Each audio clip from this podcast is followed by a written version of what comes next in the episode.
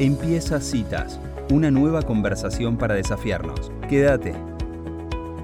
Bueno, y es un gusto para mí dar la bienvenida al programa a Luis Ignacio Gómez. Él es bioquímico, es un emprendedor docente, es español y vive en Alemania y dirige la maestría en máster en economía medioambiental en la Universidad Francisco Marroquín de Madrid.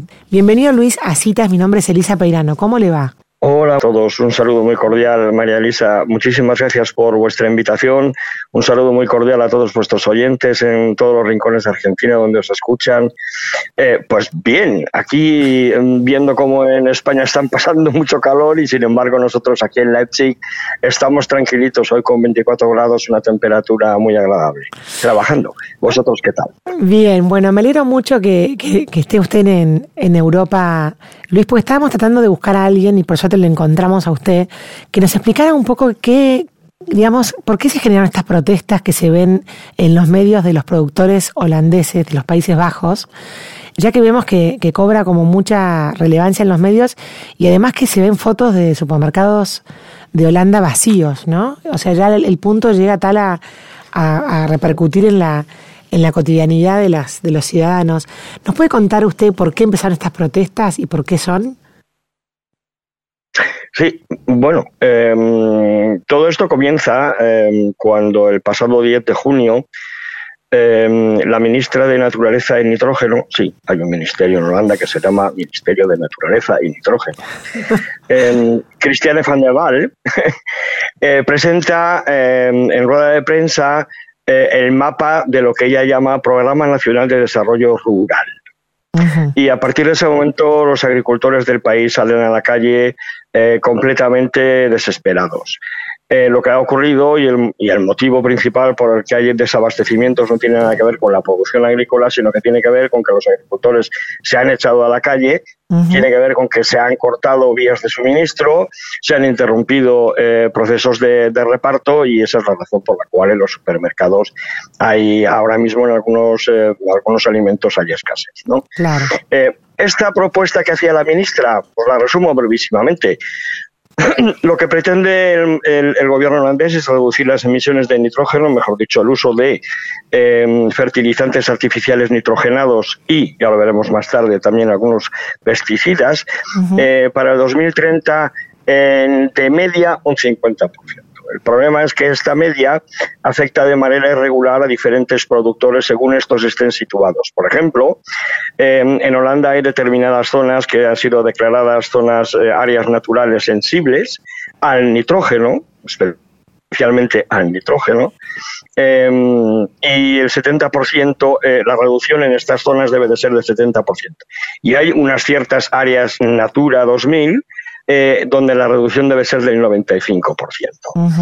Solamente esta reducción del uso de fertilizantes en un país en el que, como muchísima gente que nos está oyendo, sabemos que ha ido ganando tierra al océano, al mar, con sus enormes y maravillosos diques, y que esos suelos son fundamentalmente arenosos, necesitan abono, eh, va a suponer lógicamente eh, bueno pues pues pues lo que lo que ya dice realmente el ministro el ministro de agricultura holandés.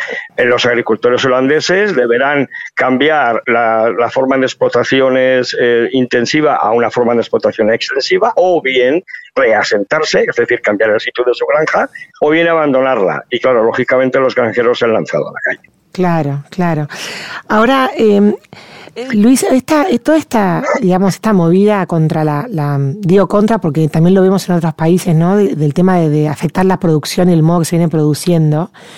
¿Usted puede vincular esto con lo que está pasando en Sri Lanka o no tiene nada que ver? Tiene que ver desde el punto de vista de, la ideología, de la teoría que se esconde detrás. Es decir, eh, se pretende de alguna manera em, por decirlo en palabras del ministro de Agricultura holandés. Lo que se busca es lo que ellos llaman, en el marco de la Agenda 2030, eh, agricultura circular. Y lo que se pretende es fomentar la agricultura orgánica, la agricultura ecológica, frente a la agricultura tradicional que utiliza fertilizantes artificiales y pesticidas.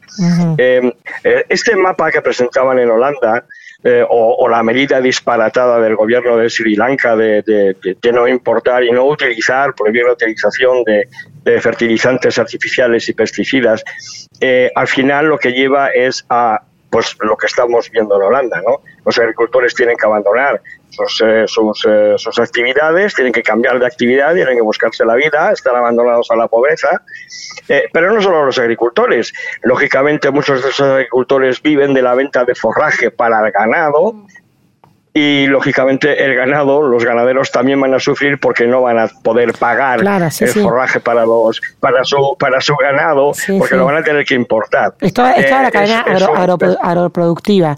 Ahora, lo, increíble es que esto está, sucediendo en un mundo en el cual eh, también hay una guerra de Ucrania y Rusia, ¿no? Y hay un, un tema con la producción de alimentos que es que el, digamos, se necesitan alimentos para el mundo. Yo creo que la, economía, la agricultura circular puede venir una vez que ya está abastecido el mundo, en el mundo, eh, digamos, la, alimentación está garantizada. Me acuerdo que, un español, un colega suyo, José María Mulet, dijo en este programa que la, cosa orgánica, la moda orgánica era para cuando están las heladeras llenas, ¿no? Una vez que ya estaba abastecido la, comida. Si eso pone en riesgo, Sri Lanka tuvo un, un descenso de producción del 50%. Si pone en riesgo la, digamos, el acceso a la, alimentación básica realmente es un problema, ¿no? Vamos a ver, en Sri Lanka, eh, no son palabras mías, eh, voy a citar al presidente del Parlamento de Sri Lanka, eh, Mahinda Yapa. Em, tuvieron que suspender la medida siete meses después de haberla implantado por la amenaza inminente de hambruna para toda la población de 22 millones de habitantes. Em, hay una cosa que claro, hay una cosa que tenemos que comprender. Como bien decía Muret, este, este de la agricultura orgánica es un problema de ricos. Estas cosas solo, las discutimos los ricos, los, los, pobres, que son muchos miles de millones en el planeta Tierra, no, no discuten de estas cosas porque su problema prioritario es comer. Mm. Su problema prioritario es no morir de hambre. Pero no estamos hablando de no morir de hambre dentro de 15 años, o no, no, estamos hablando de no morir de hambre el mes que viene. Entonces, lógicamente, esta parte de la población mundial no se preocupa de cómo conseguir más trigo o más arroz o más maíz, porque necesitan más trigo, más arroz y más maíz. Entonces, está clarísimo que lo que hemos conseguido, y estos son datos irrefutables, lo que hemos conseguido en los, últimos 20 años es absolutamente espectacular. Después de un, de un periodo bastante largo de crecimiento de la superficie eh, dedicada a actividades agropecuarias en el mundo, en el planeta, hasta algo más de los 4,8 billones de hectáreas, hemos logrado desde principios de los 2000 hasta la fecha reducir esa superficie en 800.000 kilómetros cuadrados, repito, 800.000 kilómetros cuadrados menos hoy que en el 2000, Mm. Y al mismo tiempo, gracias al uso de fertilizantes artificiales y pesticidas fitosanitarios, eh, hemos aumentado un aumento de la productividad agrícola en un 44%. Claro. Estamos alimentando a más personas con menos uso del suelo. Eh, la vuelta a la agricultura orgánica, eh, vuelvo a repetir las palabras porque esto quiero que, a sus oyentes les quede muy claro. Eh, la vuelta a la agricultura orgánica significa justo lo que dice el ministro de Agricultura holandés. Los agricultores deben volver a la agricultura extensiva. Hmm. Es decir, tenemos que volver otra vez a ocupar más suelo del que, del que tenemos que dar un paso atrás. Claro tenemos que volver otra vez a, las técnicas agrícolas de principios de los de los 60, de los 50. Em, es, es, realmente, es realmente una locura pensando en eso, en, que tenemos una población creciente eh, em, que necesita comer. Y la agricultura y la ganadería son la base de todas nuestras economías, algo que también hemos olvidado. Nos gusta mucho presumir de que fabricamos coches, pero realmente lo que nos mantiene eh, día a día es lo que comemos y lo que comemos viene del campo. Claro. Bueno, ahí está mi próxima pregunta, eh, Luis, porque pareciera ser como que, por ejemplo, usted habló de los, de los objetivos de los ODS 2030, ¿no? ¿Por qué apuntan tanto a los productores agropecuarios en términos de contaminación en vez de apuntar lo que es más directo como las industrias o las fábricas que producen una contaminación mucho más palpable y, y casi que a veces más, más grave? ¿Por qué, ¿Por qué este tema con la producción? Bueno, yo no sé cuál es la percepción eh, que, que, que, tienen ahí en Argentina, ¿no? De, eh, porque depende, esto, esto, esto que me comenta depende muy mucho de qué políticos aplican qué medidas en nombre de los objetivos de desarrollo sostenible de la, de la Agenda 2030. Claro. Eh, a nivel global yo no lo veo exactamente así. A nivel global yo lo que veo es que hay una, una acción eh, o hay accionismo em, que los políticos sitúan, empiezan a situar ya en absolutamente todos los campos de la actividad humana. Claro. La agricultura, la ganadería, la construcción, las infraestructuras, la industria. Em, se trata fundamentalmente de conseguir, primero, eh, sistemas circulares de economía, que ya veremos a ver si funcionan y cómo funcionan. Segundo, eh, em, acabar, objetivo que a mí me parece que no está mal, acabar con, con, el, con, el, em, con el monopolio que algunos países de dudosa calidad, hablamos de China, tienen sobre la producción em, de determinados productos, es decir, de alguna manera, eh, de alguna manera reconducir la globalización hacia diferentes núcleos de, mercado en lugar de solamente uno. Y tercero, lógicamente, em, de alguna manera minimizar, minimizar nuestro, nuestro impacto medioambiental, ¿no? Lo que ocurre es que minimizar el impacto medioambiental se puede conseguir eh, y se debe conseguir teniendo en cuenta a todos los participantes del sistema ecosocial. Y cuando digo sistema ecosocial estoy hablando del sistema ecológico, que es la naturaleza, y del sistema social, que somos nosotros.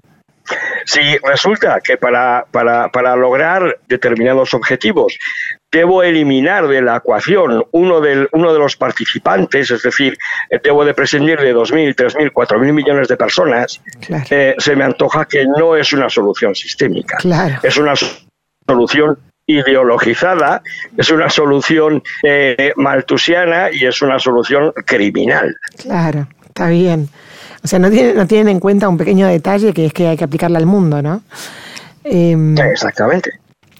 Y, y, volviendo un poco a la protesta de los, de los farmers de Países Bajos, ¿se ha extendido a otros países de Europa también los farmers alemanes, los, los italianos han también respondido a esto? ¿Lo ven como una preocupación para la Unión Económica Europea o es algo propio del país? No, en principio las protestas eh, concretamente sobre estas medidas que ha anunciado el gobierno holandés eh, se, restringen a, los ganaderos y agricultores eh, holandeses. Lo que ocurre es que los ganaderos y agricultores alemanes, por ejemplo, que es información que yo sí conozco de primera mano, en solidaridad con, sus, con, los ganaderos y agricultores holandeses, también han realizado paros, también han realizado manifestaciones y están programando movilizaciones. El motivo de, este, de este acto de solidaridad, más allá del hecho de, ser solidario con tu, con tu paisano, ¿no? con quien trabaja de lo mismo que tú trabajas o en lo mismo en lo que tú trabajas, está en las medidas que se han ido anunciando por el gobierno holandés, que son una especie de globo sonda de lo que va a terminar proponiendo a finales de este año la Unión Europea. Claro. Medidas como, por ejemplo, medidas como, por ejemplo, eh, que afectan directamente a, los, a los ganaderos, es decir, la producción de, a los productores de leche, ¿no? Em, medidas que afectan, por ejemplo, a ver, em, los productores holandeses disfrutan en algunas regiones, especialmente arenosas, de una excepción a la regla general que, existe en la Unión Europea eh, de uso de, componentes nitrogenados. ¿no? En Europa se puede utilizar, se pueden usar 170 kilos em, por, eh, por, hectárea y sin embargo en Holanda en algunas regiones se permiten 230. Si bajan de 200 kilos por hectárea, hmm. eh, ese suelo no produce. Claro. Simple y llanamente. Hay que tener en cuenta las, características, lo que decía usted, que habían recuperado tierras del mar, eh, ¿no? Eh, exactamente, exactamente. Y por otro lado, también, lógicamente, el, em, la, la, obligatoriedad por ley, a partir de septiembre, de que los ganaderos productores de leche en Holanda Em, demuestren que participan de sistemas de agricultura eh, circular.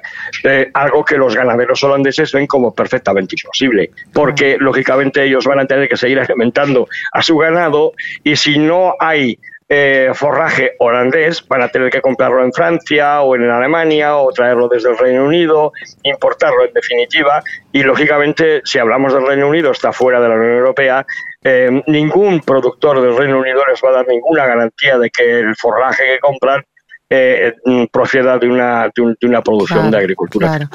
Luis, ¿y cómo ve, eh, usted le parece que estas protestas están, están teniendo impacto? ¿Cómo ve la resolución o qué va a pasar para adelante? Sé que no es futurismo lo que le pido, pero ¿qué cree que puede pasar?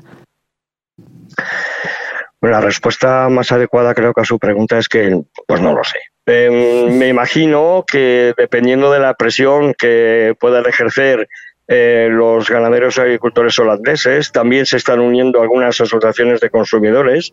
Es interesante. Claro. Em, el gobierno, em, no creo que el gobierno cambie los planes. Lo que puede hacer el gobierno es aplazar los planes. De momento, em, estamos en lo de siempre el gobierno decreta una medida que afecta directamente a la economía de un montón de personas y entonces lo que hace es extraer rentas de otras personas y ponerlas en manos de estos afectados. El gobierno holandés acaba de anunciar un total de 24.300 millones de euros en un llamado Fondo de Transformación para el 2035. Estamos hablando de una cantidad enorme de dinero pero claro, los agricultores que van a recibir ese dinero lo van a recibir porque no producen, luego ellos no generan, eh, no generan ingresos y como no generan ingresos no pagan impuestos. Mm, ya veremos a ver de dónde saca el gobierno holandés los 24.300 millones de euros. Claro. De los fabricantes de coches, de los fabricantes de ladrillos, de, es, eh, son los eternos misterios. Al final me imagino que terminarán recurriendo a generar deuda que es lo que termina empobreciendo a cualquier país, a cualquier sociedad. Mm, qué difícil. Luis, la última. ¿Usted le parece que lo que pasó con Sri Lanka, que a los siete meses nos contó acá que, tuvieron que revertir la medida porque iban hacia el hambre, eh, puede servir como ejemplo para que el resto de los países no sigan ese camino? Debería servir como ejemplo para que el resto de países no sigan ese camino. ¿Qué, ocurre? Que los seres humanos no aprendemos nunca de experiencia ajena y siempre hay algún iluminado que cree que él lo va a hacer mejor. Em, la historia nos ha demostrado que el comunismo es el mayor desastre social, económico y ecológico jamás puesto en práctica en la historia de la humanidad. Y sin embargo siempre hay algún iluminado que cree que es que los comunistas eh, no lo hicieron bien, pero ellos sí lo van a hacer mejor. ese es el problema. Bueno, Luis, la verdad que ha sido súper interesante escucharlo. Le agradecemos muchísimo por estas, estos minutos con citas y lo, lo, comprometo a quedar en contacto por ver si de cerca lo que suceda ahí en ese continente. A su disposición quedo. Muchísimas gracias por la invitación. Repito mi saludo a todos sus oyentes. Muchas gracias. Adiós. Bueno, y así pasaba en la cita agroindustrial Luis Ignacio Gómez. Él es profesor en el Máster de Economía Medioambiental en la Universidad de Madrid. Es un español viviendo en Alemania que nos contó de primera mano qué sucede en el mundo de la agricultura con las protestas de los farmers en los Países Bajos.